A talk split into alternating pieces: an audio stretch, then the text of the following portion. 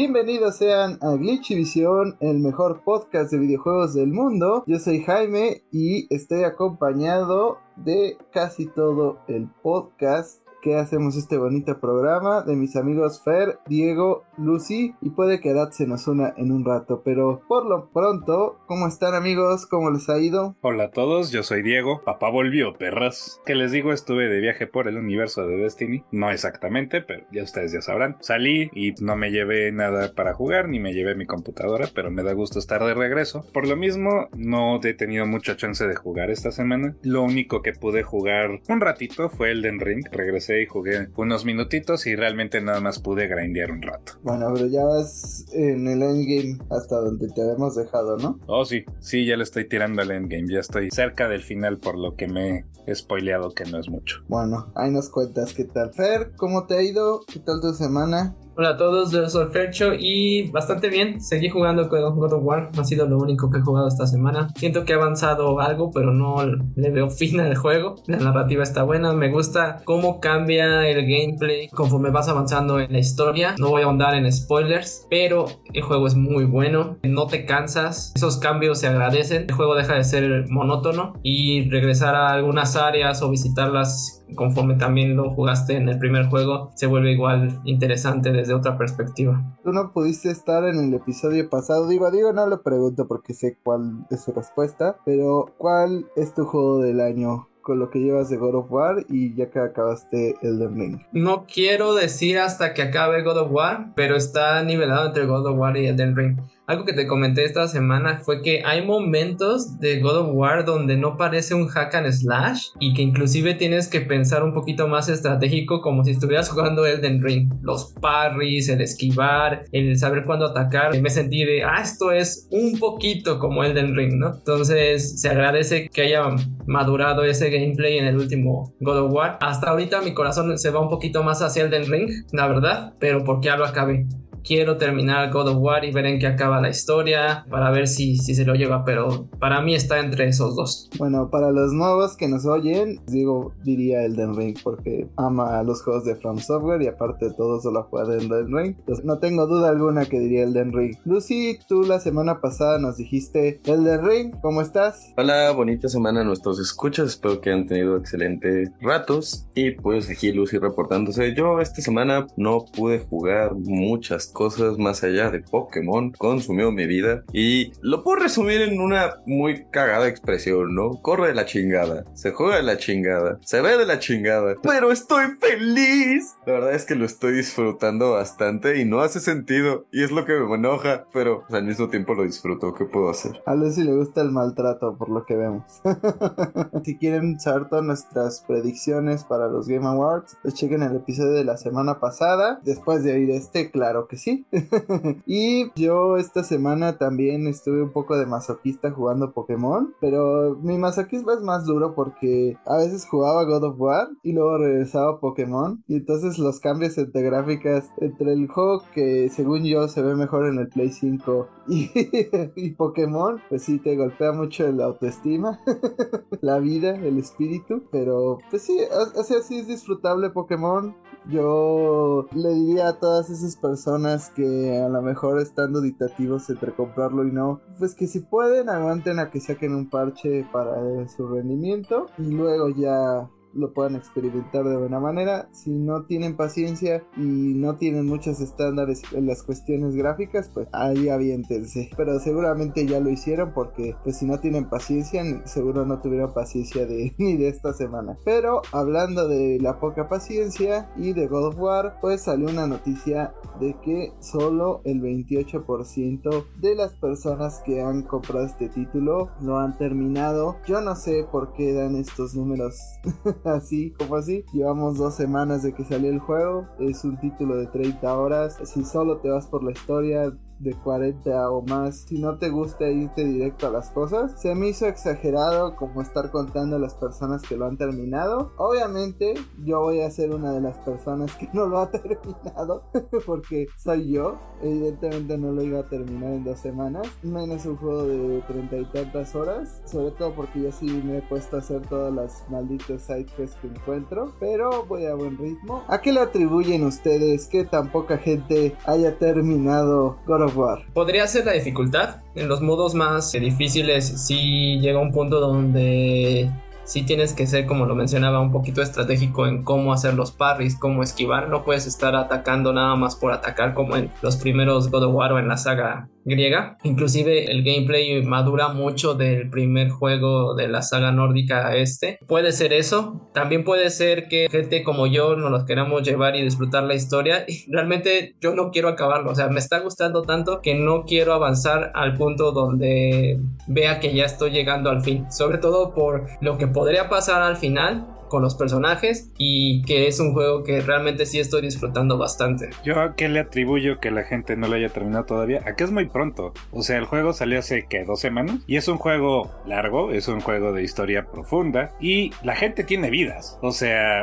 la gente trabaja, la gente va a la escuela. Estamos en época de exámenes para muchos estudiantes. Entonces, pues ahorita no van a tener todo el tiempo del mundo para ponerse a jugar. Y no todo el mundo es un obsesivo como yo, que se puede pasar horas y horas sentado y se le hacen las 3 de la mañana y ahí sigue. Es muy pronto para este tipo de estadísticas. No todos van a terminar un juego a velocidad de speedrun y es completamente injusto tratar de verlo así. La gente lo va a terminar tarde o temprano. Tenle calma y paciencia. Es la cuestión, es un juego bastante pesado y no es una época en la cual pues, mucha gente tenga libertad de jugar. Además, como yo siempre he dicho, la comida se mastica. No entiendo cuál es la necesidad de rochearte un juego en especial, como dice Fer, cuando lo estás disfrutando. Lo he notado mucho con los juegos que han salido recientemente, por ejemplo, el Pokémon, que digo, Pokémon no es un buen comparativo porque la historia nunca va a ser larga, pero pues hay gente que se lo acabó en un día o en medio día y yo llevo una semana y no lo he acabado porque lo estoy disfrutando por lo que es, ¿no? No tengo la prisa de, ya tragarme todo el contenido, estoy disfrutando las cosas, ¿no? Por más buggy que están. Y asumo que pues en un juego que sí está bien pulido como el God of War, te quieres ahí a incluso tomar más tiempo. ¿O qué opinan? Es mi caso en muchas ocasiones, o sea, ni el Pokémon lo ha avanzado tanto, ni God of War. O sea, a mí me gusta tomarme mi tiempo, buscar cada Pokémon que esté en un área, buscar cada side quest antes de irme de cierto mapa. Y hasta que el juego me dice, porque como dijimos la semana pasada, este juego no se va a tomar precauciones de decirte, no puedes hacer eso todavía, de llevarte de la manita. Entonces ya hasta que el juego me dice que no puedo avanzar más en un área, pues ya la dejo. Esa es una parte. También como dice Fer, pues hay ciertas cuestiones en la historia que no te da miedo llegar al final de God of War. Aunque me está dando más miedo que YouTube está empeñado en spoilearme el juego. Entonces ya tengo que ponerme las pilas con ese juego para que YouTube no me lo eche a perder. Maldita sea gente de YouTube o que se pongan en sus videos un thumbnail de spoilers o algo así. para que no veamos directo el spoilersazo. Yo creo que es muy pronto, como dicen ustedes, pero hay gente que sí lo ha terminado y ya hasta están pidiendo la siguiente trama o siguiente mitología que les gustaría que este juego abarcara. Y la más solicitada obviamente por un gran número de mexicanos que hay alrededor del mundo, porque se sabe que en todo país hay un mexicano al menos, es la mitología de los mayas o de los aztecas que es la que les gustaría que llegaran. Yo la verdad no tengo ninguna queja. Sinceramente si me dieran a escoger de todas las que hay que pudieran ir en esta saga, pues sería esa. Pero no sé si ustedes opinen lo mismo o cómo ven esta situación. Fer. De hecho, sí me gustaría. De hecho, ya lo habíamos platicado cuando teníamos nuestras perspectivas de lo que podría pasar en Ragnarok. Y si recuerdan, en la primera entrega hay una parte donde inclusive llegas a un cuarto donde hay esculturas, vasijas y cuestiones así de culturas anteriores, ¿no? Y justamente hace rato que estaba jugando, spoiler, hay un momento en el juego, en, este de Ragnarok,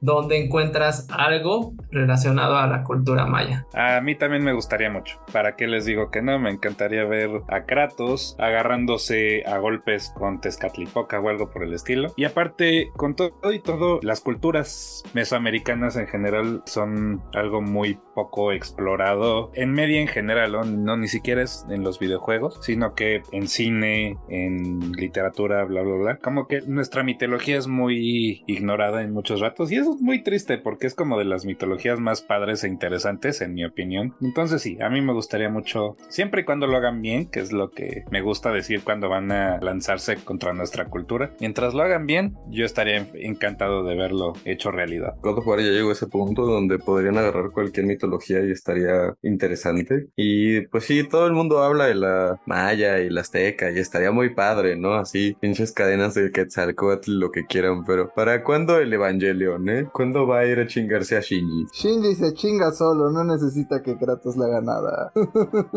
a Santa Mónica sí le dejaría esa carga de explotar como que la cultura azteca o maya. Lo ha hecho muy bien con la cultura nórdica. O sea, todo lo que puedes leer en los journals, en todo el trasfondo de que si encuentras una vasija, de que si lees esta runa, de que si lees esta historia, está muy fundamentado. Se ve que hicieron muy bien su trabajo para investigar leyendas, cuentos y toda la cuestión alrededor de la mitología nórdica y no nada más se quedaron en la superficie. Entonces, eso se agradece bastante porque vas aprendiendo de estas historias nórdicas mientras vas avanzando en el juego y me gustaría que también pasara lo mismo si es que se van hacia la cultura maya. Sí, o sea, obviamente le dan un trabajo para modernizar o que se vea un poquito diferente, ¿no? Porque si veo videos de gente de ¿dónde están los guantes de Thor? ¿Y dónde está su sombrero? O sea, pues se tiene que ver épico a final de cuentas, o sea, no tiene que ser el de los Avengers, pero sí se tiene que ver como algo más imponente y si le pones un sombrerito y guantes a lo mejor no se va a ver tan bien. Y me gustó este toque que le dieron de que chasquea cada vez que llama su martillo. ¿Fer? Inclusive me gustó mucho el diseño gráfico de Odín. O sea, está muy representado a las pictografías y dibujos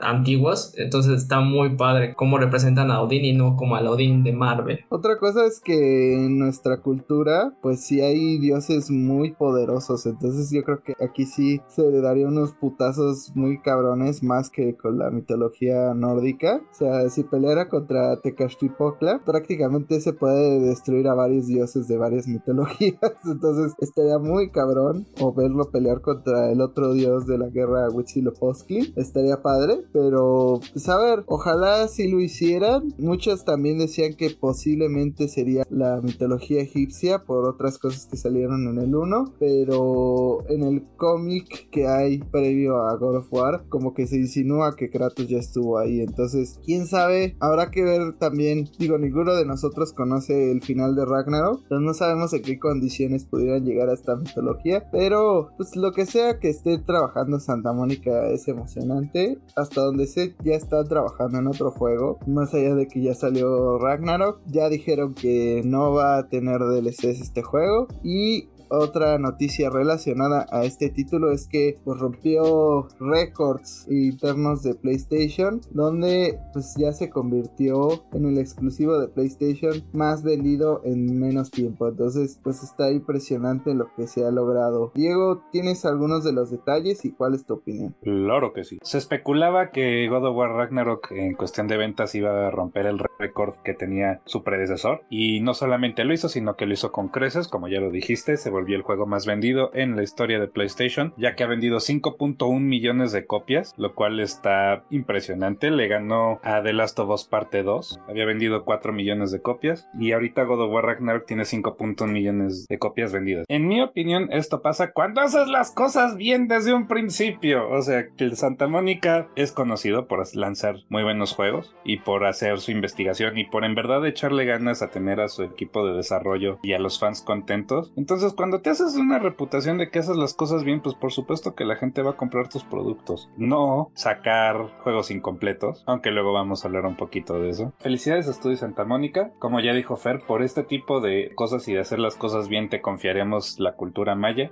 y la cultura azteca. Entonces sigue así, nosotros seguiremos comprando tus juegos. Es algo que tienes que hacer cuando eres la exclusiva de una consola. Pues vaya, no puedes salir bugueado, tienes que echarle ganitas porque eres lo que supuestamente va a vender la consola. Excepto que pues luego llega Nintendo y te dice como de mira mis juegos, son exclusivos, pero corren con él. Sí, esa cosa que traes en las manos de repente va a crashearte, güey. ¿Oíste Game Break? Sí, y antes de The Last of Us 2 llegó a un total de 10 millones de ventas con todo lo que llevamos. Y pues se ve fácil que God of War también vaya a superar esa cifra al ritmo que vamos. O sea, solo en dos semanas ya tiene 5 millones, o la mitad. Solo necesita la otra mitad las ventas de Navidad. Aquí el asunto estaría un poco más difícil si solo fuera de Play 5, pero como hicieron esa versión de Play 4, que aparte mucha gente no ha comentado, pero estaría bueno decir que corre bien.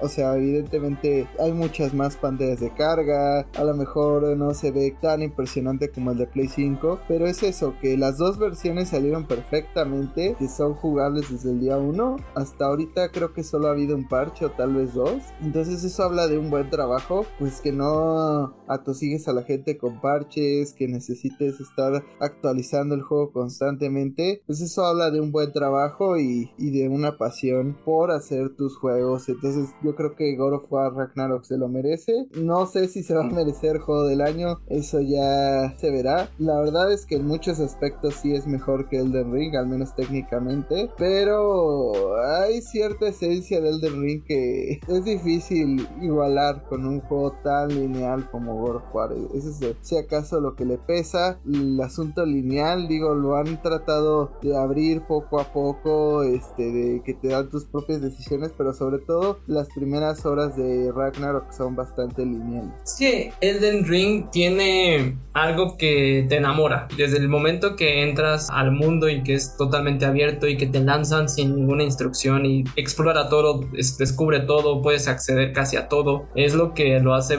realmente bastante atractivo como para, en mi opinión, ganarse el juego del año.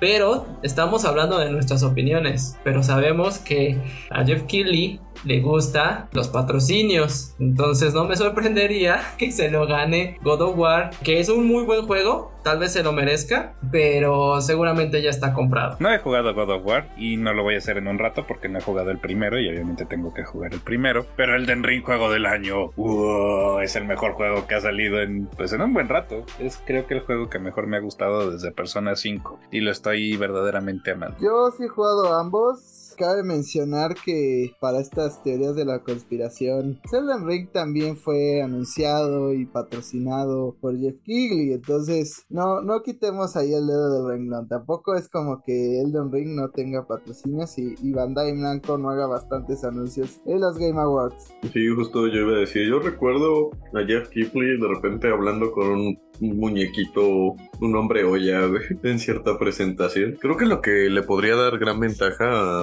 a, uno u otro tendríamos que ver el final de Ragnarok porque pues vaya, todos esperábamos que esta aventura de Kratos en la mitología nórdica fuera a ser una trilogía y aparentemente no, pues es lo que sea que se diga para dos juegos, dos entregas. Entonces como ya es la salida de esta ópera magna de Kratos, habría cierto peso ahí, ¿no? Pero Elden Ring es Miyazaki Unleashed, así que es un 50-50, ¿no? En mi opinión. Yo creo que lo que va a impulsar la balanza del lado comercial va a ser que Elden Ring seguramente va a sacar un DLC. Y si el anuncio del DLC se hace los Game Awards, tengan por seguro que Elden Ring va a ganar juego del año. Digo, no es que necesite ayuda uno o el otro, porque ambos, o sea, ambos juegos son hasta donde llevo de God of War y, lo que jugué de Elden Ring, pues son una gozada. No es como que si gana uno o el otro no se lo merecerían, pero pues sí, yo creo que ese va a ser un factor determinante. Si no hay anuncio del DLC, a lo mejor pues sí, la afinidad de Jeff Kibley con los juegos de Sony pues se ha visto anteriormente, ¿no?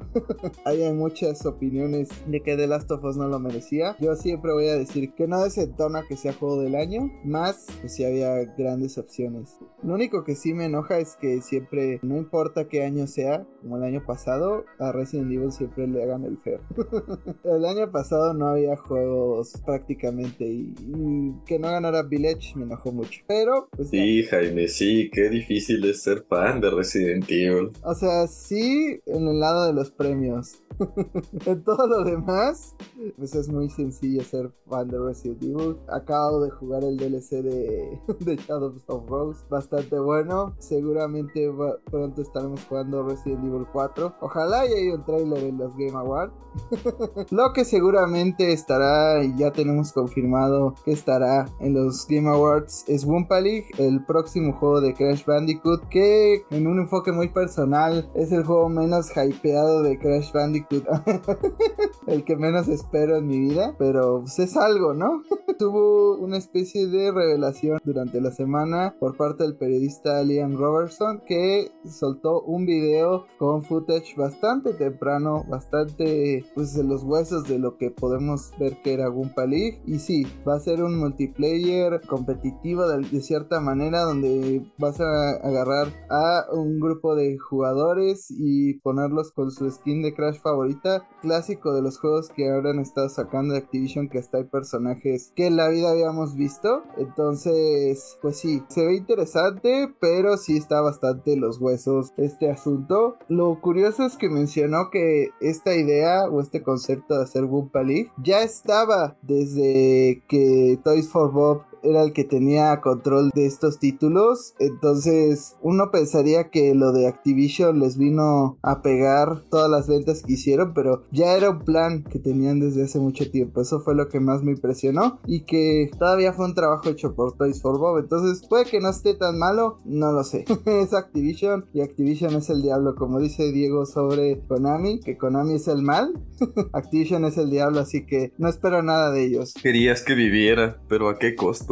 Efectivamente, está padre que hayan respetado el proyecto que tenía Toys for Bob, o al menos en parte ya está desarrollado y lo aprovecharon. Y pues si League le va bien o al menos vende lo suficiente, pues puede que los sueños y esperanzas de Jaime no se rompan. Así que yo sé que voy a recibir de cumpleaños de parte de Jaime, también Diego y Arad y Fer, pero pues ustedes escuchas, coméntenos si les interesa jugar League o no. Acuérdense que es un juego multiplayer en línea puede que solo sea gratis y lo único que te cobren sea las skins. Pero. ahí nos va a regalar el pase de batalla.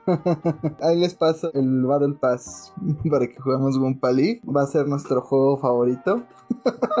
La verdad no. Mejor compren Crash 4. Esa es una gran señal para Activision de lo que queremos los jugadores de Crash, que sí vale la pena y que son horas y horas de diversión de Crash Bandicoot al estilo tradicional y no estas mamadas que, que nos quieren meter a ella. Ya de por sí se veía el inicio de sus terribles garras asquerosas de Activision cuando hicieron Crash Team Racing y tenía una especie de monetización este rara entonces como que todo multiplayer de Activision está extraño. Entonces no no no no no no no quiero imaginarme lo que va a ser un Pali Simplemente ojalá que Crash regrese como debe de ser, no con lo que sea que sea este título. No les prometo que no lo voy a jugar, porque estoy jugando Pokémon por todos los cielos, o sea, eso habla de mis bajas estándares. Pero al menos les estaré dando mi reseña de, lo que se trata Goomba League. Si es de comprarlo, pues a lo mejor sí me la pienso dos veces porque, pues mira, una cosa es que sea así el asunto, pero gastar 60 dólares en un juego que la verdad no creo jugar mucho, de por sí yo creo que si lo lanzan así, el juego nació muerto. O sea, hoy día los multiplayers en su mayoría funcionan si no tienen esta barrera de entrada. Si no pregúntele a Rocket League, si no pregúntele a Fortnite, si no pregúntele a Destiny, que también pasó a ser de cierta manera gratis. Digo, no puedes hacer mucho en Destiny si no compras nada, pero lo puedes descargar. Puedes tener el privilegio de tenerlo en tu lista de juegos. si algo me choca de Destiny es su maldito sistema de monetización. Así que ya saben, Crash cayó en las manos del mal. Lamentablemente no queríamos este destino para Crash Bandicoot, pero miren, sigue vivo. Podría ser Blinks el gato, una referencia para Rat.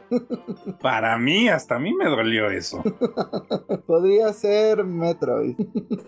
bueno, ese fue golpe directo. Con eso no se juega, culero. Y sí, pinche mamón. me, voy a matar. es que quería que a todos nos doliera esta noticia, no solo a mí. ¿A mí cuándo me dolió? No es Dragon's Dogma. Pero el 2 viene en camino, no sé. Sigo sin sufrir.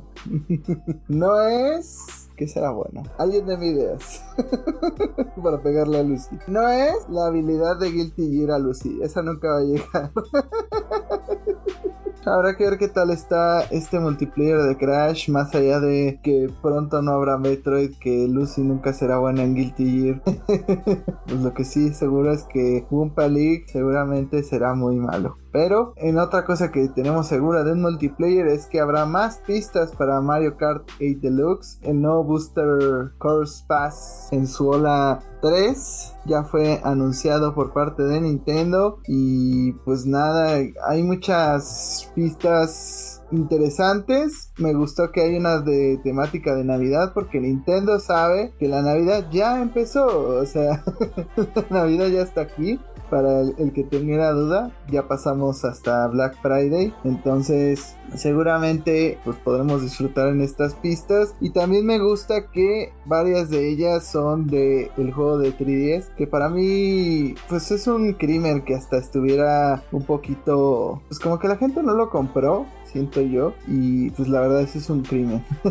Pero el próximo 7 de diciembre tendremos esta tercera ola con la Copa Luna y pues las nuevas adiciones. Pero, ¿cuáles de las pistas que pudimos ver en esta ola fue la que más les llamó la atención, Diego? Pues como tú, estoy muy feliz de que estén metiendo pistas del 3DS porque tenía unas muy chulas. Y ya que andamos en ese tema, mi favorita de las que añadieron, la que más me llamó la atención es el Rainbow Road del juego de 3DS. Ese Rainbow Road lo jugué una vez en el 3DS de un amigo porque nunca me conseguí uno yo personalmente. Y me acuerdo que me llamó mucho la atención porque tenía hoyos en el piso y podías aterrizar en un planeta y... O sea, se sentía como una pista muy grande, casi casi como si fuera mundo abierto y se sentía que así que me iba a poder dar vuelta a cualquier lado invariablemente llegaría. Entonces definitivamente una pista muy interesante, una que me gustaría correr más. Entonces cada vez hacen más tentador el conseguirme este pase y el juego para en, mi Switch. Pero sí, esa es la pista que más me llama la atención. Pero ya que andamos, también me gustaría hacerle un pequeño shoutout a,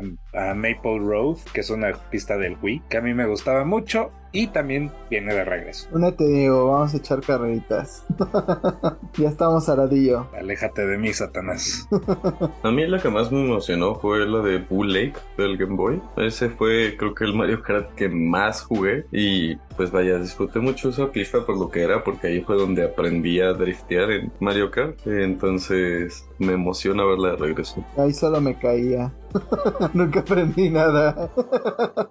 aprendí que la vida es dura y que no siempre vas a ganar. Entonces administraba mis carreras para ganar esa copa a pesar de no ganar en Burley. Porque alguna vez me iba a caer. Fer, ¿cuál fue tu pista favorita? Tú sí tienes Mario Kart, ¿no? ¿Tienes Mario Kart de Switch? Sí, y tengo el pase también. De hecho, la que más me gusta de esta Wave, digamos que está en mi top de todas las pistas de Mario Kart, es la Maple Tree. Me gusta mucho esa pista. Sí, las de Wii son un clásico. A mí, es pues, el Jardín de Peach también me gusta. Maple Ray también es de mis favoritas. Y me gusta que creo que ya están todos los Rainbow Roads habidos y por Si acaso faltarían los más clásicos en este Mario Kart, pero me gusta que ya podríamos hacer una copa de puros Rainbow Roads.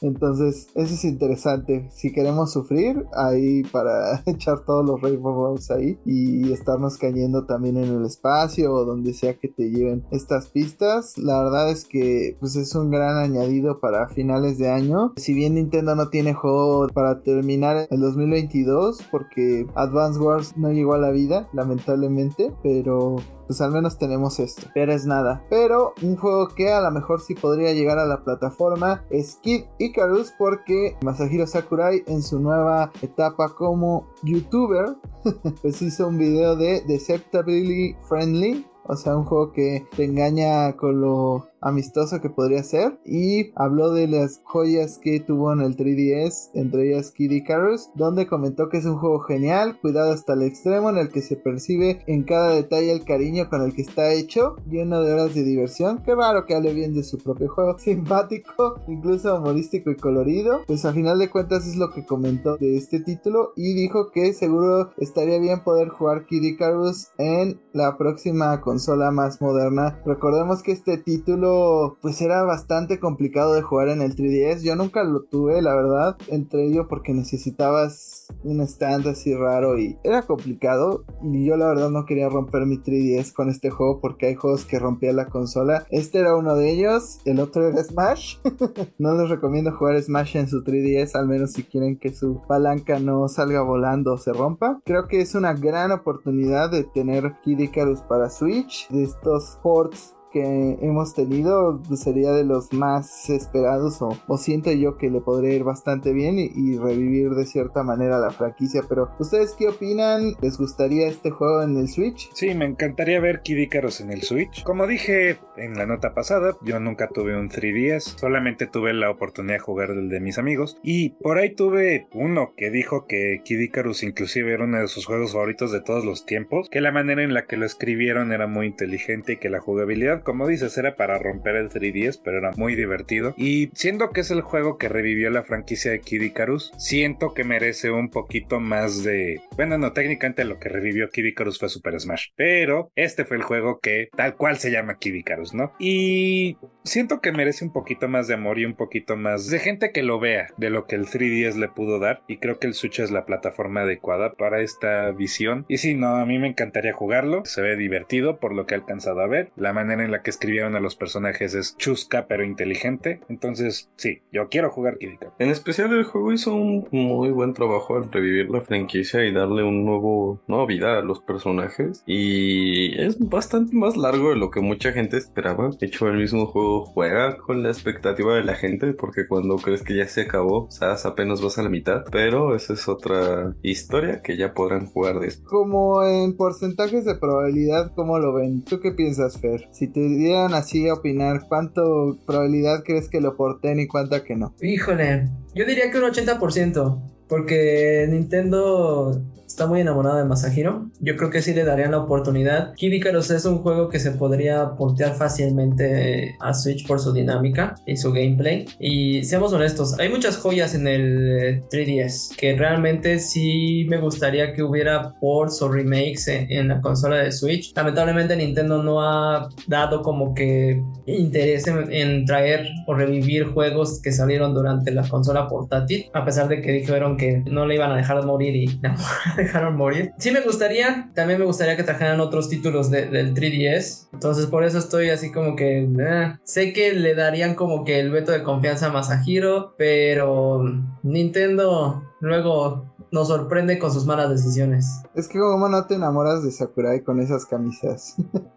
pero yo no lo veo tan probable, la verdad. O sea, sé que Nintendo le tiene cariño a Sakurai, pero a lo mejor es un poco más difícil al ser un port del 3DS, pero habría que ver. Es la cuestión realmente si tienes que adaptar la mayoría de estos juegos del 3DS, porque a pesar de que tenga ciertas similitudes con el Switch, pues vaya, muchos juegos sí aprovechaban las dos pantallas de una u otra forma. Juego las cosas tan sencillas como poder cerrar la consola y volverla a abrir es algo que varios juegos utilizaron. Entonces, sí requieren de un proceso de adaptación y si Nintendo no siente que sea redituable esa inversión, pues no lo vamos a ver. Además de que Masahiro Sakura yo sé que lo único que quiere es ir a la playa y descansar, entonces no creo que quiera ponerse a adaptar el port de Switch. Pero quién sabe, luego le gusta explotarse, ¿no? Yo le pondría un 50% de probabilidad yo digo que es posible, es complicado su port, pero es posible, digo, ya lo hicieron con otros juegos de 3DS. El primero que se me viene a la cabeza es The World Ends With You, que tiene support para Switch. Y la verdad es que jugarlo cuando no estás jugando en handheld es una pesadilla. O sea, si estás intentando jugar con un control normal, es bastante incómodo precisamente por la falta de los controles touch. Entonces supongo que Kid Icarus tal vez sufriría de, las mismas fallas. Y además, pues tendrías que buscarle algo para dar la vuelta a, no usar controles touch. Espero en Dios que no se les ocurra usar controles de movimiento. Pero si yo daría un 50 50, es un volado si lo tenemos o no. Yo creo que le pueden hacer como Splatoon y como hicieron con... Skyward. Con Skyward también lo hicieron. Con, con Skyward fue más con las palancas. Yo hablaba de usar este. ¿Cómo se llama esta cosa que como que mide en qué parte está el control? giroscopio. El giroscopio a lo mejor pueden hacerlo así porque pues con Splatoon funciona muy bien, también lo hicieron con Paladins, entonces creo que es una buena solución usarlo el giroscopio, digo no va a ser tan exacto pero, pero es nada, creo que es una buena oportunidad y Sakurai le encanta explotarse. O sea, vio que no tenía nada que hacer como desarrollador por el momento y dijo, voy a abrir un canal de YouTube para publicar videos diarios. O sea, se ve que está aburrido en su casita a pesar de que tiene todo su setup para jugar miles de cosas. Entonces yo creo que seguramente estaría dispuesto a participar en este port. Pero ¿a ustedes qué juego de 3DS les gustaría que adaptaran a Switch? Más allá de Kid Icarus. Honestamente, los remakes de The Legend of Zelda, los dos, o sea, el de Ocarina of Time y Majora's Mask. Digo, por lo que he alcanzado a ver, el remake de Majora's Mask le agregó algunos puntos débiles a los jefes que creo que no eran necesarios. Los jefes en la versión original del juego eran perfectos, en mi opinión. No era necesario ponerles puntos débiles extra o añadirles mecánicas extra. Pero habiendo dicho eso, juego que yo más quería que se porteara al Switch del 3DS era The World Ends With You porque es un juego que lo vi y me llamó la atención desde que lo vi. Pero habiéndolo jugado, insisto, cuando no lo juegas en modo handheld es una pesadilla, no es muy cómodo de jugar. Entonces al final no le acabé disfrutando demasiado. Y junto con estos que acabo de mencionar, el otro sería Kibikaru o tal vez Star Fox Command. Ese también creo que sería un, juego interesante. Bueno, en el, en el Mask lo que sí ayuda mucho es que te hacen menos pesado regresar en el tiempo, o sea, como que te ayudan a guardar tus cositas y que puedas regresar más fácil. Eso es una gran, gran ayuda. Por eso prefiero la versión de 3DS a pesar de todo. Mira, si hay algo que me gustaría que... No sé si esto lo tenga la versión de 3DS de Majora's Mask, pero es que, pequeño spoiler supongo, cuando regresabas el tiempo en el juego original con la Razor Sword, te la regresaba a ser la espada Kokiri. Entonces me gustaría que en la versión del 3DS regreses con el tiempo y sigas teniendo la Razor Swords, con todo y que se rompe, no importa. La verdad no he llegado a esa parte, entonces no sabría decirte si lo hicieron o no. A mí me gustaría ver Kirby Planet Robobot. Es un juego de Kirby que casi nadie pudo jugar y la verdad es que es un muy buen juego. Creo que todos los juegos de Kirby son muy buenos, pero ese juego en particular a mí me gustó mucho y siento que mucha gente no lo pudo experimentar. Sería una gran oportunidad que lo pasaran en el Switch y viendo que la gente solo pide y come y traga cualquier cosa relacionada con Fire Emblem, güey. Pues ¿por qué no traer el, el Fates, no? ¿Por qué no traer Bear y Conquest y como sea que se llame el tercero? No, Conquest. Es Revelation y Right, pero Right no, nadie quiere a los Hoshido. Eh, con mi Takumi y mi Ryoma no te metes. Con el hombre langosta. Es la rila, la radical, güey. Pues ya que metan Revelations para que ya tengas toda la historia completa. Fer, ¿cuál te gustaría? Yo me iría por Link Between Worlds, pero al estilo como lo que hicieron en Link's Awakening. Me, gustaría mucho una reidea de ese juego. Spirit Tracks, sabemos que es un poquito más viejo, no entraría, pero también me gustaría que lo revivieran. Me gustó muchísimo ese juego. Y toda la saga de Profesor Layton, siento que se presta muy fácilmente al Switch Realmente no, no hay muchas cuestiones complicadas como para traer un juego de la saga de Profesor Layton y es algo que me gustaría mucho tener en el, en el Switch. Es lo que yo pensaba cuando salieron los de Catriel, que iban a sacar todos los otros Profesor Layton y ya no salieron. No sé si habrán vendido poco o por qué no lo sacan. Sí, de hecho, el último título vendió muy poco. Quisieron revivirla con Ace Attorney, pero realmente no pegó mucho. Se esperaban más ventas de las que tuvieron. Tuvieron buenas ventas para hacer un juego de portátil, para hacer un juego muy de nicho, de puzzle, pero Nintendo y Level 5 tenían expectativas muy altas y ese fue el problema. Por eso la dejaron morir. Por el Level 5, no hay franquicia que llegue a las expectativas. Si no, pregúntale a Yokoi, Pero Fer me robó mi idea de, de A Link Between Worlds. La verdad es uno de los mejores Zelda que he jugado 2D. Entonces estaría muy, muy padre que lo portearan. A lo mejor que Metroid Samus Returns, ya que ya pudimos jugar Dread, pues que lo adaptaran al Switch desde el 3DS. Dark Moon de Luigi's Mansion. Digo, no es tan padre como el original o el 3, pero pues estaría interesante que lo pasaran. Y no sé qué otro podría ser del Bueno, también, ya que estamos en Fire Emblem, también me gustaría que Awakening lo pasaran al Switch. Awakening es de los mejores. Entonces, son varias opciones. Ahí escoge una Nintendo. Por ahora, Kid Icarus, ya que Papi Sakurai te lo pidió.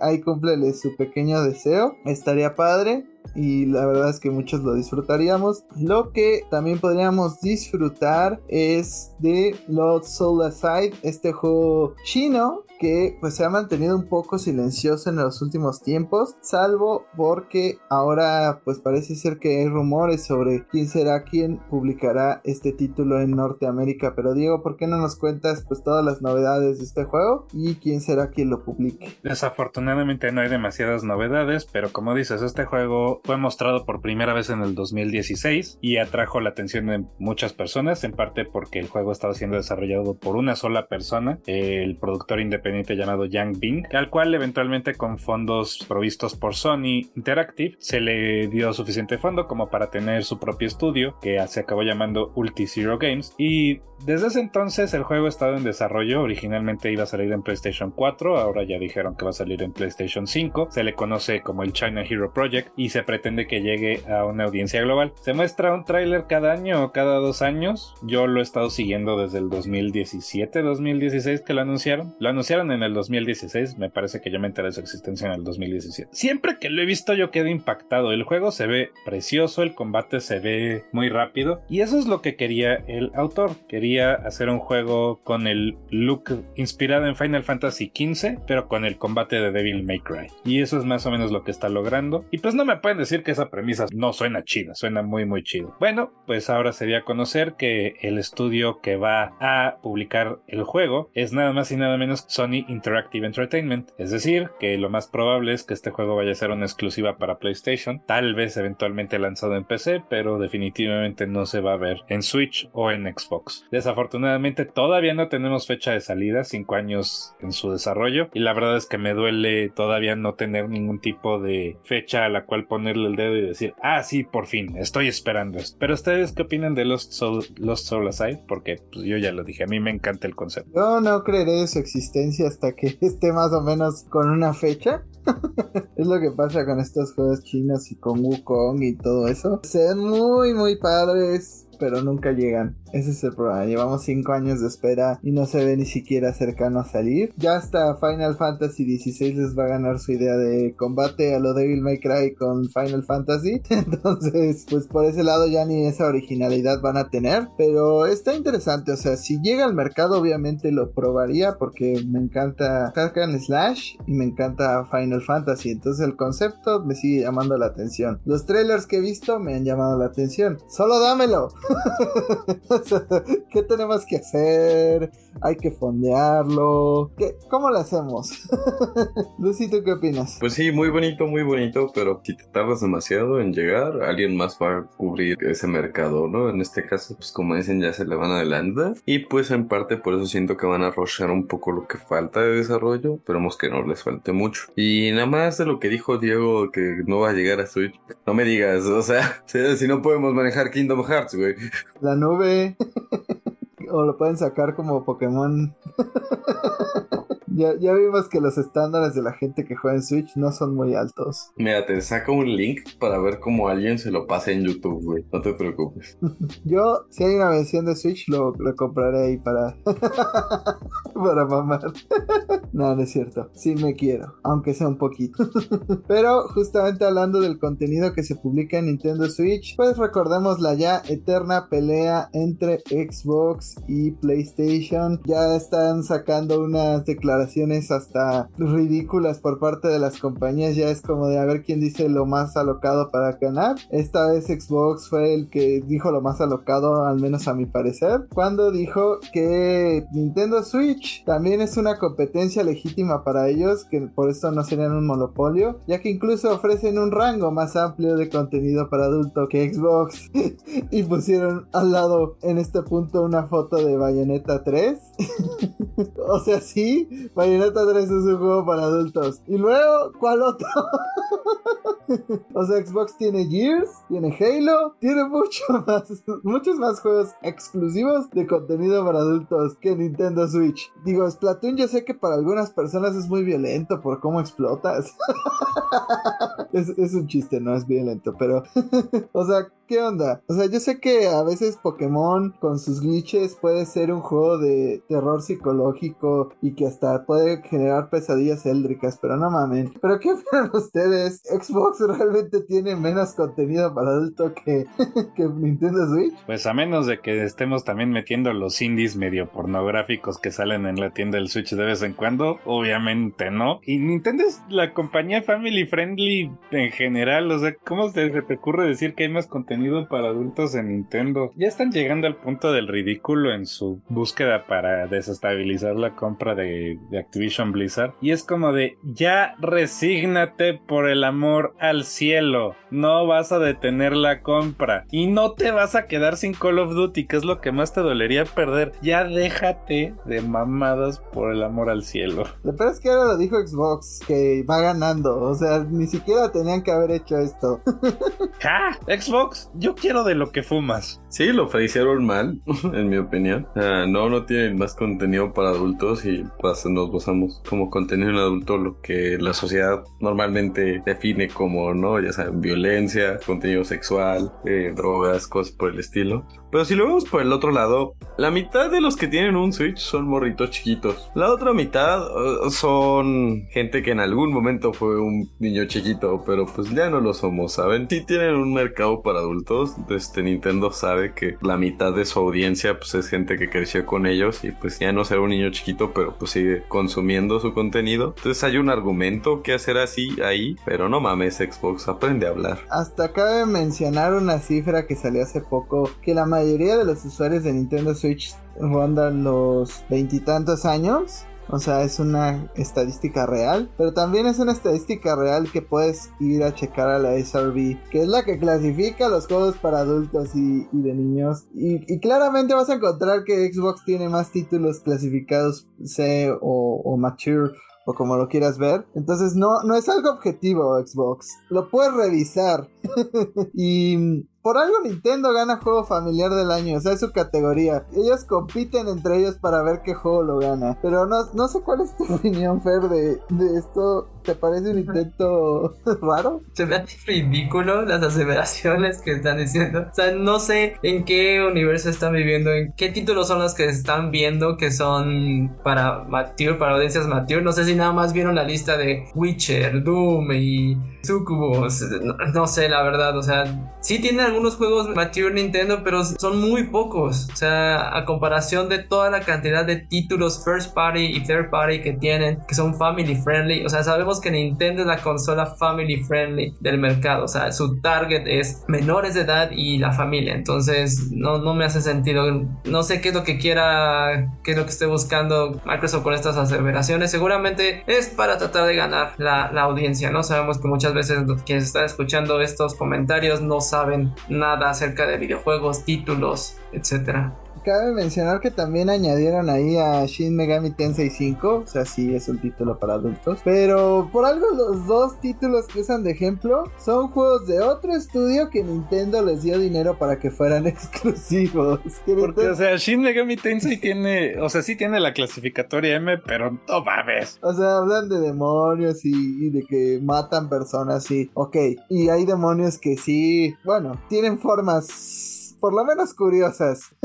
Sugerentes, digamos. Mira, si a esa nos vamos, Kirby también, o sea, luego los juegos de Kirby manejan temas bien maduros y luego están matando dioses. O quién no se estresa con un juego tan maduro como lo es Animal Crossing, que te enseña acerca de finanzas y te estresa de por vida. Vean Arad, Te enseña de la vida adulta antes de tiempo.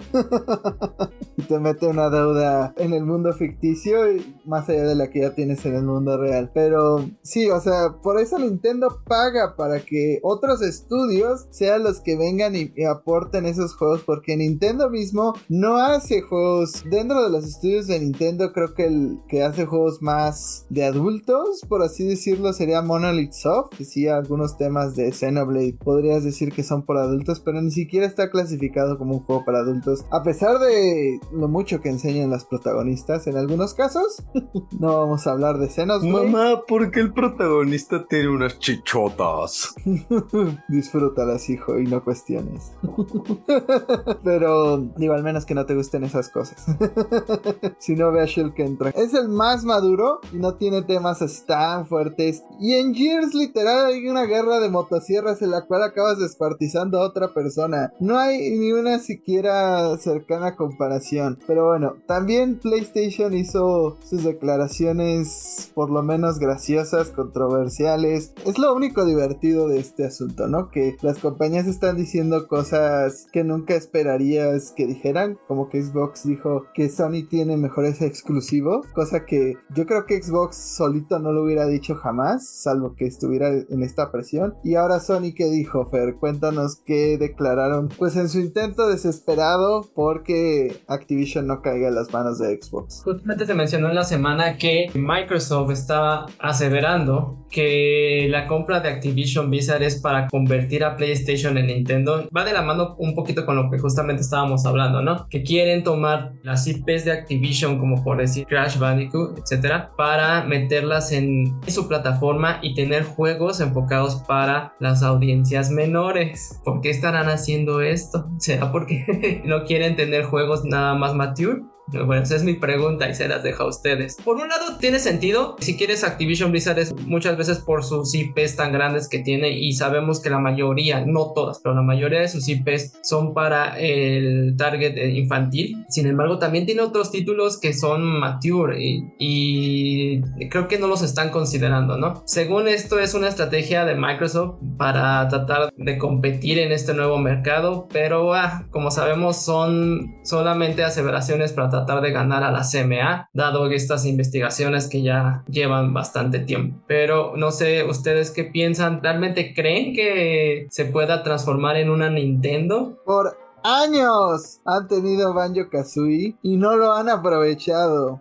Entonces, dudo mucho que esa sea su intención comprando Activision Blizzard. Y además, la mayoría de juegos de Activision que tienen no son para niños. O sea, la mayoría son Diablo, Call of Duty, Overwatch. Overwatch está en vivo, podrías decir que es para niños, pero también tiene armas, entonces no. Y los que tiene que son Crash Bandicoot y Spyro los compraron. O sea, ni siquiera son parte de su esencia como compañía. Entonces yo también pienso que esto es ridículo. A final de cuentas, como ya dije al principio, por años han tenido las IPs de Rare como Banjo Kazooie y no han hecho nada con ellas. Entonces, ¿por qué habrían de hacer algo ahora con Crash Bandicoot y demás? O sea, la lista de títulos que podría sacar Xbox y que no ha hecho como Blinks o como otros títulos para niños que podrían aprovechar, pues no lo han hecho. Entonces, ¿qué nos hace pensar que ahora lo van a hacer? O sea, tienen Minecraft y ya. Y aún si lo que quisieran es volverse el Nintendo de los juegos de adultos, es decir, dejando de lado personajes como Blinks, como Banjo, como Crash, si quisieran volverse la compañía de juegos exclusivos de primera persona para adultos, pues como ya dijiste, ¿no? Overwatch, Call of Duty, digo, Overwatch, adultos, jaja, pero Call of Duty, Diablo, ese tipo de cosas. pues de todas maneras, ajá, pero o sea, de todas maneras, la lista no es lo suficientemente grande por haber comprado Activision Blizzard como para volverte el Nintendo de los juegos para adultos o porque pues finalmente Nintendo es conocido por sus juegos de primera persona, o sea, de primer este, estudios, o sea, lo que produce Nintendo y esto no lo produce Microsoft y no son suficientes sagas súper reconocibles como para volverte otro Nintendo o por lo menos yo no lo creo. Entonces, las aseveraciones ridículas siguen. Yo cuando leí esta noticia me quedé como, ¿es en serio? Ya dije en, la nota anterior lo que opinaba de Sony, se lo dije a Xbox, también lo opino de Sony, eh, en fin. Aparte es bastante ilógico que Sony esté diciendo esto cuando sus first parties, sus títulos, justamente lo que vamos a decir, ¿cuál es el título que más ha vendido de, PlayStation 5 al momento? God of War, ¿cuánto vendió? Y es un juego mature, Last of Us es un juego mature, Uncharted también, o sea aunque le quiten Activision Blizzard, Sony tiene first parties, tiene estudios que se dedican a hacer puro título mature. Sí, si les interesaba el mercado para niños ya lo habrían aprovechado. Digo, tienen Ratchet and Clank y Sackboy, pero hasta ahí. Para estas alturas, de hecho, viendo esto, si PlayStation en algún momento quisiera revivir el PlayStation All Stars Battle Royale, el clon de Smash, ellos tienen más personajes únicos para hacer el juego que Xbox. Así de ridícula llega la celebración. Y regresamos tras una breve pausa pausa interna que hicimos. Eh, Arad ya está con nosotros. Cuéntanos, Arad, qué tal tu semana, qué jugaste, qué tal te va. ¿Qué onda, amigos? Esta semana pues llegué tarde, pequeña libertad creativa que tenemos de vez en cuando. Esta semana jugué Animal Crossing porque pues fue el evento del Día del Pavo. En Animal Crossing no se llama Día de Acción de Gracias, es Día del Pavo. Lo juego cada año y me parece muy entretenido. Además, algo que no recuerdo si pasaba en años anteriores en Animal Crossing es el Black Friday. Desde No ayer pasaba. hay, pues mira, hay ofertas en el No Cranny. También jugué Spider-Man. Creo que eso tiene mejores gráficos que cualquier otra cosa que haya tocado esta semana. Y sí, me refiero a Pokémon Motomami Roja o Pokémon Scarlet. Eh, esta semana también inicié mi aventura en Paldea. Y pues nada, hasta ahorita no he avanzado mucho en la historia. Los gráficos sí me decepcionaron. Hay partes donde desaparece mi Pokémon. Se va al vacío cuando estamos en una batalla. Pero bueno, choices. Cuando se va al vacío, el Pokémon muere. ¿Qué pasa con la batalla? No, no lo había pensado hasta ahorita que lo mencionaste. Se oye, concha de tu madre. En mi caso solamente basta como con huir de la batalla o vencer al Pokémon rival. Ah, porque también me han aparecido Pokémon invisibles. O sea, voy caminando y de la nada entro en batalla y me sale el nombre del Pokémon, aunque no esté, o sea, aunque yo no lo haya visto. Y eso es como, pues, bueno, Game Freak. Bueno, ya que Arad nos da la perfecta entrada para ello, vamos a hablar de pues, algo que sigue ocurriendo, que hablamos un poquito la semana pasada, las fallas con el juego de Pokémon, pero más precisamente todo lo que se ha dado durante la semana con respecto a estas fallas. Pero Arad, cuéntanos, ¿se resolvió algo? ¿Hay caminos para que se resuelva esto? Parece ser que no, pero tú cuentas. Pues mira, la gente aún espera que arreglen Pokémon 2077. Si fuera por Game Freak, seguramente lo dejarán así. Quién sabe, ya veremos próximamente. Lo que sí se sabe es que Nintendo está ofreciendo reembolsos a aquellos que lo pidan, pero solamente si compraron el juego de forma digital. Es un proceso un poquito, pues sí, tedioso, pero las personas que no se sientan contentos pueden meter una queja en servicio al cliente explicando que la razón es el performance gráfico del juego y se les hará un reembolso. Eso sí, les van a borrar el programa de su consola. Esperaban un reembolso, es un reembolso. Pero Fer, cuéntanos, dijiste algo durante el corte sobre justamente que Nintendo no está como que reconociendo estos problemas que tiene el juego. Es que también hubo algunos rumores ahí en algunos posts de Reddit donde un usuario contactó al equipo de soporte técnico de Nintendo justamente también para lo mismo del performance del juego y la respuesta fue de que ellos como customer support de Nintendo no tenían información y no estaban al tanto de estos problemas, o sea, ni siquiera sabían que Pokémon tenía estos issues y Ni no siquiera sabían que habían salido un Pokémon. Exacto, casi casi, ¿no? Entonces, que tampoco tenían como que una solución, que no tenían aviso de un parche pronto, pero también cabe aclarar que muchas veces estos este, grupos de customer support son subcontratados, no pertenecen directamente a Nintendo, entonces ya tienen como que un script, una línea qué respuestas dar ante esta información y seguramente Nintendo ni Game Freak les ha dado el update de cómo tratar estos casos, ¿no? Al menos esperemos que la gente empiece a levantar los, los tickets de quejas, porque si no Nintendo se va a hacer de la, de la vista gorda y también Game Freak. Y bueno, si quieren su reembolso, pues nada más asegúrense de no jugarlo demasiadas horas, porque si no, no se los van a, a regresar. Y bueno, hablando de problemas, los fans también pues ya se metieron a resolver algunos problemas creando unos mods. Y el primer mod que desarrolló la comodidad de Pokémon para resolver, creo, el problema más grande de estos juegos es quitar la canción de Ed Sheeran. La comunidad de Pokémon dijo, vamos a hacer un mod y que el primer mod sea quitar la canción de Ed Sheeran del juego. Y los Swifties estoy seguro de que quieren algo así. Hay cosas que son prioridad en esta vida, entonces quitar a Ed Sheeran del juego tenía que ser una de ellas, por favor. ¿Quita mejor el performance del juego? Ed Sheeran, primero Ed Sheeran, luego lo demás. No, por eso, quitarlo mejora el performance del juego. Exacto. Ya no hay bugs una vez que quitan a Ed Sheeran. Se arreglaron todos los problemas. Exacto. Es que les digo, amigos. Eso me recuerda un meme que hay de, de los easter eggs en los juegos. Que dice, ah, un video, tomate gigante escondido detrás de escena. Yo, oh, developers. Sí, intentamos quitar el tomate y el juego crashea, así que ahí se quedó. Y en este caso, quitaron al tomate y se arregló. Ta ta ta ta ta ta. Se me va a dar cáncer por ese chiste. me encanta que God of War tiene unas referencias así cabronas con un gran contexto. y Pokémon es como de, está Chiran. si te gusta, qué bueno, si no, vete al diablo. O sea, no, no quiero justamente hablar de la historia de este Pokémon por lo mismo. O hay mucha gente que todavía lo está pasando, o a sus tiempos, entre ellos Jaime, y ahora probablemente Fer en algún punto. Pero esto es de las mejores historias de Pokémon que he visto en un rato. Sí, sí, los, los mamadores de Black and White nunca van a superar su historia, ya lo sé, ya lo sé, eran traumados. Pero siento que sí le echaron ganitas a la historia esta vez y sí tiene como pues, referencias ahí interesantes, pero pues ya los comentaremos esto después, que, que, ya no cuente como spoiler o no sea tan fresco. Ahora que recuerdo esto, estoy seguro de que a los fans de Silent Hill Downpour les hubiera gustado quitar la canción de Korn. Que sí, a la gente no le gustó la canción de Korn de Silent Hill Downpour. Pero esto no es Silent Hill, es Pokémon. Y también una cosa a destacar es que estos juegos se lanzaron hace una semana, desde el día que estamos grabando esto. Y en su primer fin de semana vendieron 10 millones de copias en su lanzamiento tan solo en sus primeros dos días, lo cual lo convierte en el título de Pokémon más vendido hasta ahora y creo que es uno de los mejores lanzamientos de Nintendo. Entonces... No solo es eso, es el mejor exclusivo de la historia, el mejor exclusivo en cualquier consola de la historia. Verga. Dejen que eso se quede en su mente, analícenlo, procesenlo.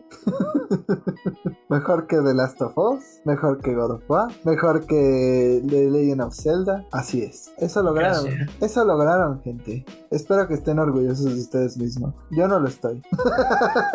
Yo lo hice, fui parte, lo admito, pero los que compraron dos son los más culpables. Te estoy viendo ahora. Yo te estoy ignorando, Jaime. ¿Qué? Una copia más, una, copa, una copia menos. Pero oh, una pregunta, o sea, hemos hablado mucho del performance y sabemos que visualmente y el juego crashea mucho, etcétera, son problemas que tiene que resolver Game Freak y Nintendo, sobre todo por el performance de la consola o qué cuestiones del código son las que tuvieron que haber arreglado, pero en cuanto a historia, narrativa y gameplay, ¿el juego vale la pena? Ustedes que lo han probado. Sí, sí tiene un gran cambio, toma muchas cosas de, de Arceus. ¿Qué se saca de provecho del juego? Hemos hablado puras cosas negativas, pero ¿qué le ven positivo? Pues mira, positivo yo le veo la historia. La historia me, me, parece un paso en la dirección correcta. No voy a comentar mucho de ella, solo voy a decir que pues, ya toca unos temas más maduros en ciertas partes, ciertos giros que no te esperas, el desarrollo de los personajes me pareció bastante interesante. En cuestión de los Pokémones, me gustaron algunos diseños nuevos, esto de las formas paradójicas, le dan vida al juego de la misma forma, una forma similar a una, una variante regional, pero pues no podemos tener versiones paldeanos aparentemente. Y la dinámica que tiene del Terastalizing me gustó mucho para el competitivo no siento que abre pauta para, para muchas estrategias que por ejemplo el Dynamax y el Gigantamax de la generación pasada simplemente no daba no ahí nada más te hacías grande pegabas duro y eras feliz. Aquí te hace pensar más con tus tipos tus debilidades tus fortalezas y pues qué te conviene no usarlo de forma defensiva usarlo de forma ofensiva. Se vuelve vuelve algo casi casi como el X Factor de, de, un juego de peleas, ¿no? Hasta ahora, pues no he avanzado mucho. Digo, todavía no tengo ni siquiera la primera medalla, no tengo el primer gimnasio. Fue Coco, sigue siendo un Fue Coco.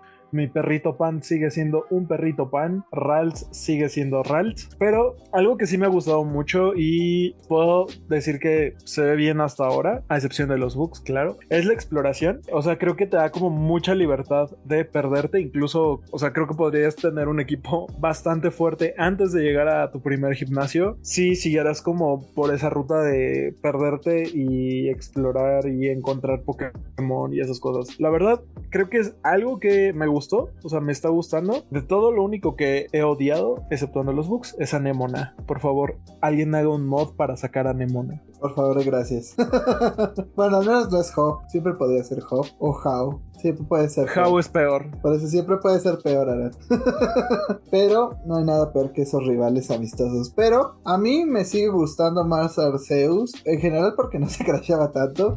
Luego la forma de atrapar Pokémon se me hacía mucho más fluida. O sea, el que simplemente pudieras lanzarles una Pokébola y quedártelos era un gran plus. Aquí a huevo tienes que pelear con ellos. Entonces eso es también como que es un downgrade comparado a la experiencia de Arceus. La historia, pues sí tiene, o sea, lo poco que llevo, porque la verdad no llevo tanto. O sea, llevo como tres monstruos de estos, bueno, de estos Pokémon titanes. Llevo cuatro gimnasios y no sé cuántas estas como bases que tienes que recuperar. Pues no se me hace, o sea, a lo mejor a Lucy está, ha visto algo que yo no he visto, pero a mí no se me hace nada así espectacular. La verdad, yo odio Unova como región entera, pero la historia es de las mejores. Sigo creyendo que es mejor que esto. Sigo creyendo que la de Arceus también es mejor que esta. No llevo tanto como Lucy, como ella me hace saber aquí en el chat, pero no se me hace nada espectacular. O sea, tendría que ver más, sí, pero hasta ahorita es bastante regular. A mí lo que me frustra es eso, que podríamos estar ante uno de los mejores juegos de Pokémon, pero que está bajo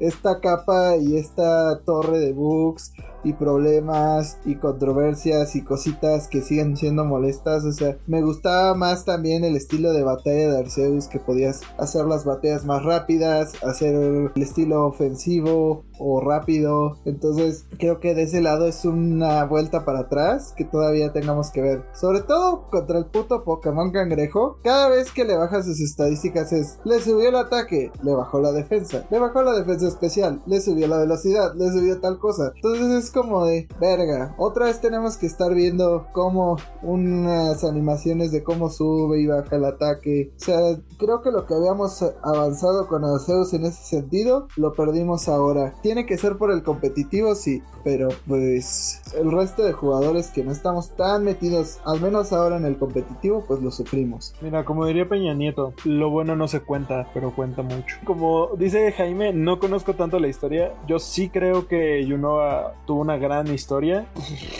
Los Pokémon vemos. Pero... Hay un Pokémon basura, un Pokémon engrane y un Pokémon helado. En la primera Y generación está en la Pokémon primera Magneto. generación era un Game Boy normal. ¿Y qué? Ya lo sabía. Los diseños. Los diseños pues eran tenían que ser básicos para la consola. Aquí estamos hablando de una generación que ya podía diseñar bien Pokémon. Díganos en los comentarios si no están de acuerdo o qué opinan ustedes. Pokémon. Toda generación brazos. tiene Pokémon basura, güey. Unos más que otros. Mira, siento que podría ser peor. Podría ser Kalos. O sea, es como. como Carlos ese el único que tenía bueno eran los diseños. No, me refiero en cuanto a historia y duración. Ah, eso sí, pero los diseños estaban muy padres. Eh, pues mira, es como ese TikTok de a quién le está yendo peor, a mí o a Tamara, no sé qué, los españoles nos dirán. Odio a Tamara este caso- Falco, no sé quién sea, pero paren el mame de Tamara Falco.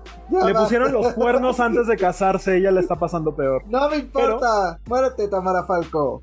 Pero en este caso es como, ¿de quién le está pasando peor? ¿Yunova o Kalos? Kalos. Entonces, pues sí, o sea, creo que tengo que esperarme un poco más. Aunque sí, yo siento que sí me está causando un poco de ruido cómo se ve a veces. Incluso ya pasé esta escena de los compañeros de clases que se mueven como a un FPS. Entonces, sí, creo que Game Freak podría mejorar. Pues debe, síganse quejando para que Game Freak haga algo al respecto. Pero vamos a otros temas porque ya ocupamos mucho con el maravilloso mundo de los glitcheados Pokémon. Y es que Nintendo tiene unas ofertas especiales para esta bonita época de Navidades, de Black Friday, de comer pavo, de poner luces, de gastar en cosas que no deberías. Pero ahora tú que eres nuestro experto en gastar en cosas que no deberías, ¿cuáles son estas ofertas y hasta cuándo tenemos para aprovecharlas? Muchas gracias, Jaime. Me honra que sepan eso de mí, pero así es debido a la temporada de ofertas, llámese Black Friday, llámese Cyber Monday, llámese lo que sea, pues Nintendo ha anunciado que está de rebaja en la tienda digital. Hay bastantes títulos que van desde ofertas del 10 hasta el 50% en diversos títulos. La verdad es que hay de todo un poco, hay para todos los gustos. Está The Legend of Zelda Skyward Sword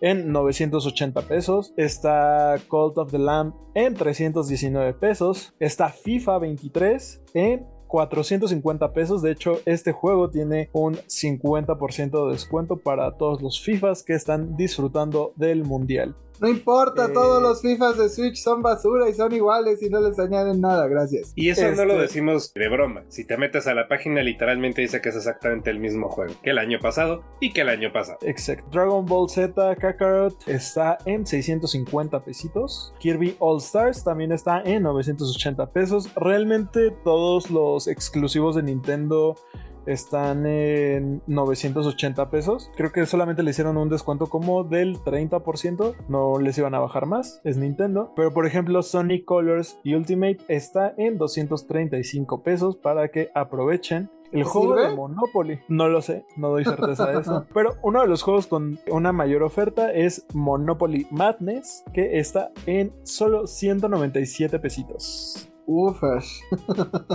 Corran.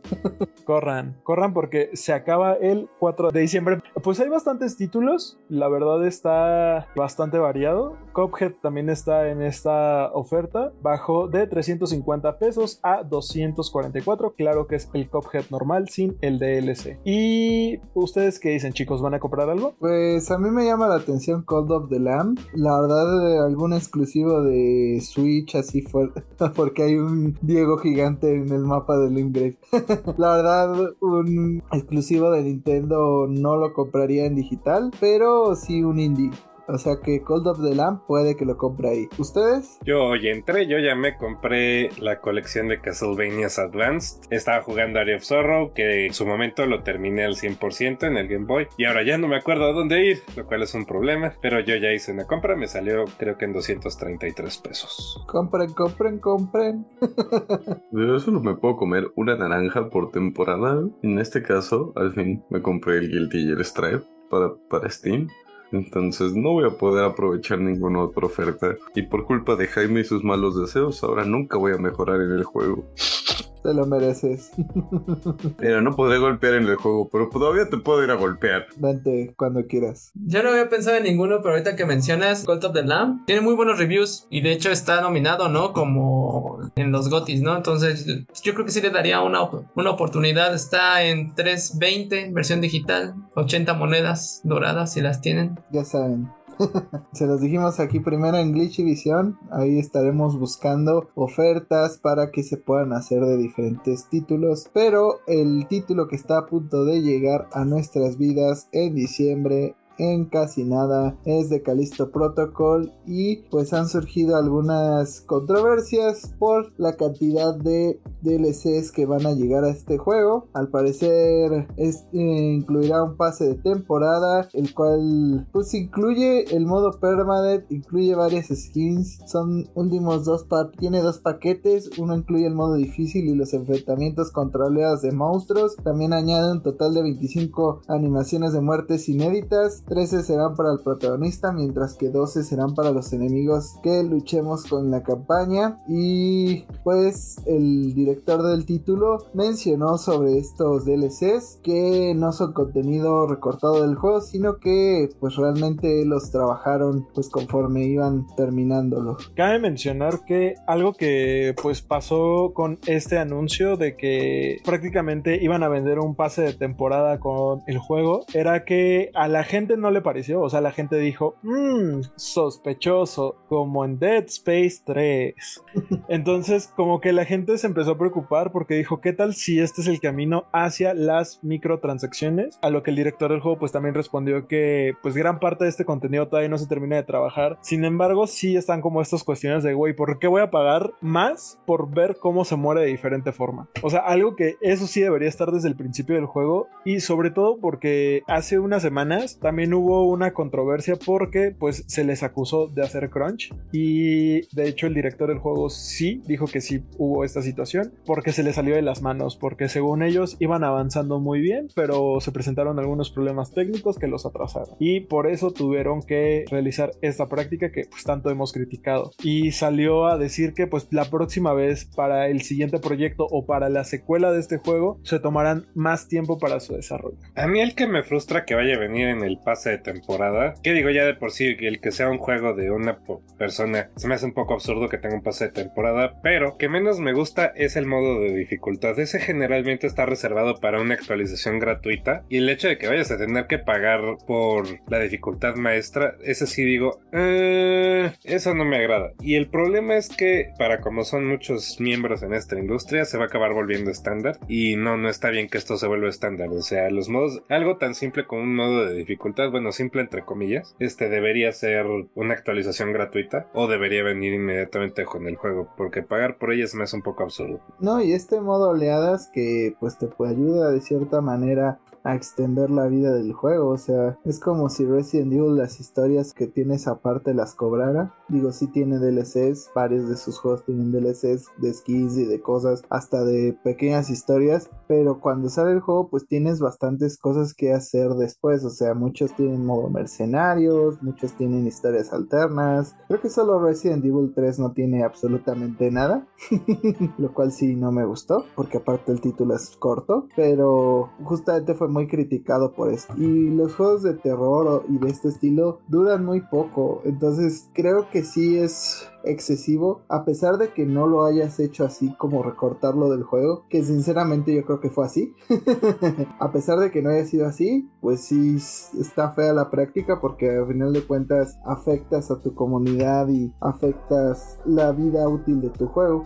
Pero para los que no les importe todo esto, pues vamos a dar un poquito de lo que necesitas para jugar este título en PC porque ya se reveló a pocos días de que sea lanzado al mercado. Pero Diego, cuéntanos cuáles son estos estas cosas que necesitas para pasar el juego, bueno, para poderlo correr y tú lo puedes correr. Striking Distance Studios efectivamente mostró las, bueno, publicó las características que necesita tu computadora si quieres pasar este miedo, similar a Dead Space. Como vamos a ver, no va a haber mucha diferencia entre mínimos y recomendados. Requisitos mínimos, necesitas un sistema operativo de Windows 10 u 11, o sea, los de Mac se pueden fregar como ya es usual y la verdad es que pues no los culpo a la madre Mac, necesitas un procesador Intel i5 8400 o una AMD Ryzen 5 2600, necesitas 8 GB de memoria RAM, una Nvidia GeForce GTX 1060 o una AMD Radeon RX 580, DirectX versión 11 que es fácil de conseguir, ese sí no hay mayor problema. Y va a pesar unos maravillosos 75 GB, es un juego pesadito. Ahora, los requisitos recomendados son Windows 10 y 11, necesitas un Intel Core i7 8700 o una AMD Ryzen 5 3600, 16 GB de RAM, gráficos Nvidia GeForce GTX 1070 o AMD Radeon RTX 5700, DirectX versión 12, almacenamiento 75 GB de espacio disponible. Yo lo puedo correr en mínimo, yo sí puedo, pero de todas maneras, digo, PC Gaming es una maravilla, pero aún así, si no tienen estas características, pero tienen su consola en casa, no se preocupen, lo más seguro es que lo vayan a poder comprar, meter el disco directamente a su consola o descargarlo desde su tienda. Y aunque seguramente habrá algún tipo de diferencia con su contraparte de PC, lo más probable es que corra sin ningún tipo de problema. Por eso ya saben, para los que no nos gusta mucho estar checando cositas, pues siempre está la versión de consola y se, se acabó. Pero siento que es un título algo accesible, no pide tanto poder gráfico como uno podría pensar para un juego de nueva generación. Entonces, pues los que tengan los PC aprovechen. Lo que no aprovecharon mucho fueron en Call of Duty, ya que al parecer hay un skin que es un pay to lose, que es algo que no es muy visto en el mercado, pero la skin que se llama 7 slot viene con un camuflaje que se ha convertido de cierta manera en un pay to lose, ya que pues al parecer no es muy útil. El problema es que el usuario Killer Guardi encontrado que esta limita bastante la movilidad y las animaciones que se puede hacer. Este juego tiene de ciertos camuflajes y ciertas skins que pues a lo mejor pues no te ayudan. En Fortnite lo hemos visto cuando las skins son muy estorbosas o muy vistosas pues te ayudan a perder de cierta manera y el camuflaje del personaje pues se pone en medio de la mira. Entonces pues realmente te estorba en todo lo posible y pues eso te ayuda más bien a perder. Pero ¿qué opinan que Call of Duty ni siquiera puede hacer una skin para que puedas compararte con las demás personas? Lucy. Sí, es un oversight bastante significativo porque pues, no es como que no tengan un equipo que se dedique a desarrollar skins. Pero vaya, esto es un problema que al menos yo he presenciado en todos los juegos que tienen skins o inclusive desarrollo de personajes inclusive, que a veces les apaga el cerebro y se les olvida que moños, hilos y ciertas cosas como listones tienden a cruzarse en tu cara y estorbar. Te estoy viendo a ti, Nessa de Warframe, pero Sí, lo he visto pasar en varios lugares. Entre más listones o más alargados sean ciertas texturas, pues pueden chocar con ciertas animaciones. Pero pues es algo que definitivamente van a solucionar porque principalmente les afecta a la tienda, ¿no? O sea, más allá si el skin te hiciera resaltar 90% más en el mapa sería una cosa, pero que te estorbe completamente para apuntar. Pues, ¿qué les puedo decir? Como ya lo comenté en Fortnite, sucede mucho, en muchos juegos seguirá ocurriendo mientras les importe más ganar dinero que realmente equilibrar sus juegos. ¿Tendrá solución? Sí. ¿No dejará de pasar? No. Así que seguramente veremos más de estas skins Space to Lose. Si quieren, pues hay muchos sitios que, que realmente están reportando así de esta skin es buena para ganar, esta no. Pero lo que te puede ayudar a ganar es un rediseño licenciado y oficial del de Xbox porque al parecer Hyperlink el fabricante de todas aquellas cosas que te ayudan con los videojuegos, va a hacer un control licenciado por Xbox de el clásico control de Xbox 360 que muchos califican como el mejor control de la historia. A mí me gusta, pero no diría que es el mejor. Yo sinceramente sí lo haría para algunas consolas. Si juegas en PC, eventualmente le compras un control, ¿no? Yo ahorita estoy este, estudiando el control que me prestó Jaime, digo, este, estoy usando un control de Play 4 para jugar Guilty Gear Strive y está cómodo, pero la verdad es que por todo el tiempo que pasé jugando en una Xbox 360 mis manos ya están condicionados a la forma del control y me compraría uno sin pensármelo. ¿Le estás haciendo aquí a mi control? No, sí, no era para eso. Nada, Jaime, nada. El Sekiro, el Sekiro, sí, sí, estoy, estoy pasando el Sekiro. Le está causando. Si te sirve de algo, me están haciendo la, igual, de mierda, güey.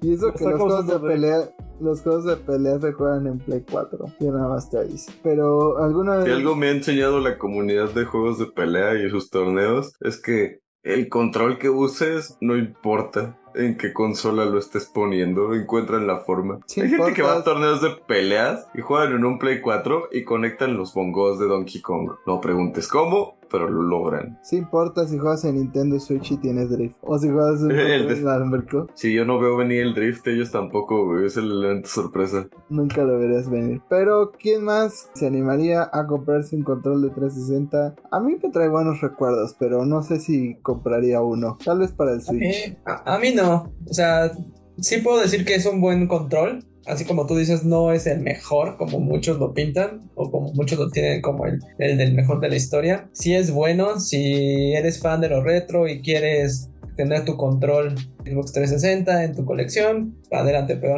yo en lo personal no lo adquiriría. Pues tienen varios bonitos colores, rosa, rojo, negro, de Hyper King, le añaden algunos botones extra para otros juegos competitivos, entonces si ustedes son muy nostálgicos de esta generación, pues ya saben a dónde entrarle. Eh, hablando de generaciones, algo podría sugerir de cuándo debutaría el PlayStation 6, pero Fer, ¿por qué no nos cuentas cuándo es que pasará esto? ¿Se te hace muy pronto para que estemos hablando de un posible Play 6? A mí sí. Es demasiado pronto, no tiene como dos años que salió el PlayStation 5, pero justamente de, derivado de estas conversaciones con la CMA en las cuestiones de Microsoft Activision Blizzard, se mencionó que PlayStation tiene miedo de que no salga el juego de Call of Duty para su consola de próxima generación, ya que mencionaron que ese plan que, está proponiendo Microsoft de dar Call of Duty en las consolas de PlayStation hasta 2027 no cubriría la salida de la próxima consola. Eso hace pensar que posiblemente la consola PlayStation 6 podría salir para entre 2028 y 2029 y eso ha, ha, causado muchas especulaciones. Falta bastante tiempo, pero es muy pronto creo para que empecemos a hablar de una consola de próxima generación, siendo que nada más lleva dos años. La única que quiero hablar es de el Switch Pro y es la única que aceptaría en este momento. La única que necesitamos con mucha urgencia. Hablando del OLED y de Nintendo, pues Nintendo está tapando toda posibilidad de que haya imágenes de sus juegos en Steam. Básicamente se compartió un mensaje que se relaciona con Nintendo. Eh, se trata de una regulación de imágenes en Steam. Parece ser que el uso de Steam Grid DB, un sitio web en donde los usuarios de Steam pueden cargar y descargar imágenes para los juegos que tienen en su biblioteca de Steam, imágenes alternativas, es la raíz del problema. ¿Por qué? Porque parece que Stream Grid DB ha recibido una del, un famosísimo DMCA, una reclamación de derechos de autor por parte de Nintendo. En el comunicado se pide que se borren las imágenes de Pokémon Escarlata y Púrpura, Splatoon 3, eh, Xenoblade Chronicles 3, Super Mario Odyssey y The Legend of Zelda Breath of the Wild que están subidas en la biblioteca. Esto pues es porque Steam Grid aloja juegos ilegales que no se pueden descargar oficialmente en Steam. Se pueden jugar a través de emulación, aunque la web no incluye ninguna ROM. Sin embargo, Nintendo tiene claro que las imágenes que tienen ahí deben desaparecer del sistema. Por lo mismo, pues obviamente Steam Grid ha decidido retirar las imágenes. Pues se libran de la derecha, la demanda de derechos de autor y no van a tener que pagar nada. Pues como dije, no Nintendo siendo Nintendo, no permite que ningún otro consola, vendedor, competidor o lo que fuere, incluidos los fanáticos, utilicen sus imágenes. No les gusta que se use absolutamente nada de ellos mientras no sean ellos quien lucen, aunque sea de la cosa más inofensiva. Ah, hay que a amar la mentalidad de Nintendo, del deseo de chingar al prójimo. De no les puedo tirar el emulador, pero les puedo tirar sus selfies. Chinguen a su madre todos. Eh, efectivamente es un problema porque, pues, vaya, es evidencia de, de, emulación de juegos. Yo nunca he usado SteamGrid, no sé ustedes, pero también entiendo no, que. yo pues, tampoco sí un... en la vida he usado SteamGrid. Implica ciertos riesgos de seguridad para Nintendo que obviamente no quieren exponer y pues si no pueden eliminar el riesgo que tienen, quieren al menos eliminar la evidencia de, ¿no? Como Diego lo dice, donde Nintendo pone el ojo, pone la bala, digo, la demanda. Realmente es de cuidarse, ¿no? Ya, bendito sea, hace no mucho tuvimos esta revolución donde ya podemos usar ciertos clips para contenido de entretenimiento como, bueno, como creadores de contenido y si las músicas de los juegos también se pueden usar de fondo, siempre y cuando estés usando o creando contenido que sea más que la música, pero vaya, ¿no? O sea, si Nintendo viene a tocar a tu puerta y te dice, bájame eso o, o chingale, pues este, como que lo vas bajando, compa. Espera, ¿pudimos haber usado música de Nintendo todo este tiempo para el podcast? sí. No, ya sé que sí, pero es broma. Técnicamente no. Es, recordemos que hace no mucho tiraron el canal del que tenía casi todas las canciones de Nintendo. No, pero o sea, lo puedes usar si lo usas para contenido de crítica o que no solamente sea la canción. O sea, ajá, exacto. Mientras, mientras lo estés usando para crear contenido que no sea solo la canción, mientras Así el contenido es. que creaste no sea el contenido que nada más que ya existía, en teoría es un uso apropiado de. Sí, recuerdo, eso es fair use, pero volvemos al punto, es Nintendo. Ese tipo de cosas se los pasan por los huevos. No, pero sí lo están permitiendo. Den again le tenemos miedo y por eso no lo hacemos. Fair enough. Pues yo creo que está bien, porque hay muchos juegos que luego suben, que literal eh, son otro juego y ponen imágenes de The Legend of Zelda o otras cosas para vender sus mierdas. Luego a veces en la tienda de Xbox se han colado imágenes de juegos de Nintendo para vender otros juegos. Creo que está bien que persigan este tipo de cosas para que no se confunda la gente y diga, oiga, yo aquí en las imágenes vi que estaba comprando Breath of the Wild y a la mera hora era un emulador de Wind Waker o no sé. Algo así, pues me parece bien, o sea, al final de cuentas es su propiedad. Pues ya si quieres emular, creo que hay otras mejores maneras y más seguras que este que esta página o que estos emuladores están protegiendo a final de cuentas lo que es su negocio, ¿no? Aunque sí nos surge una manera de emular Pokémon Scarlet y Violet que no se quede o, o Bayonetta 3 sí que corra de la verga. Porque sí, hay cosas que gritan un, un, Switch Pro y digo, Pokémon no es una de ellas. No fans de Pokémon, no vayan a ponerse sus cosas pederas porque ningún juego corre tan culero como Pokémon.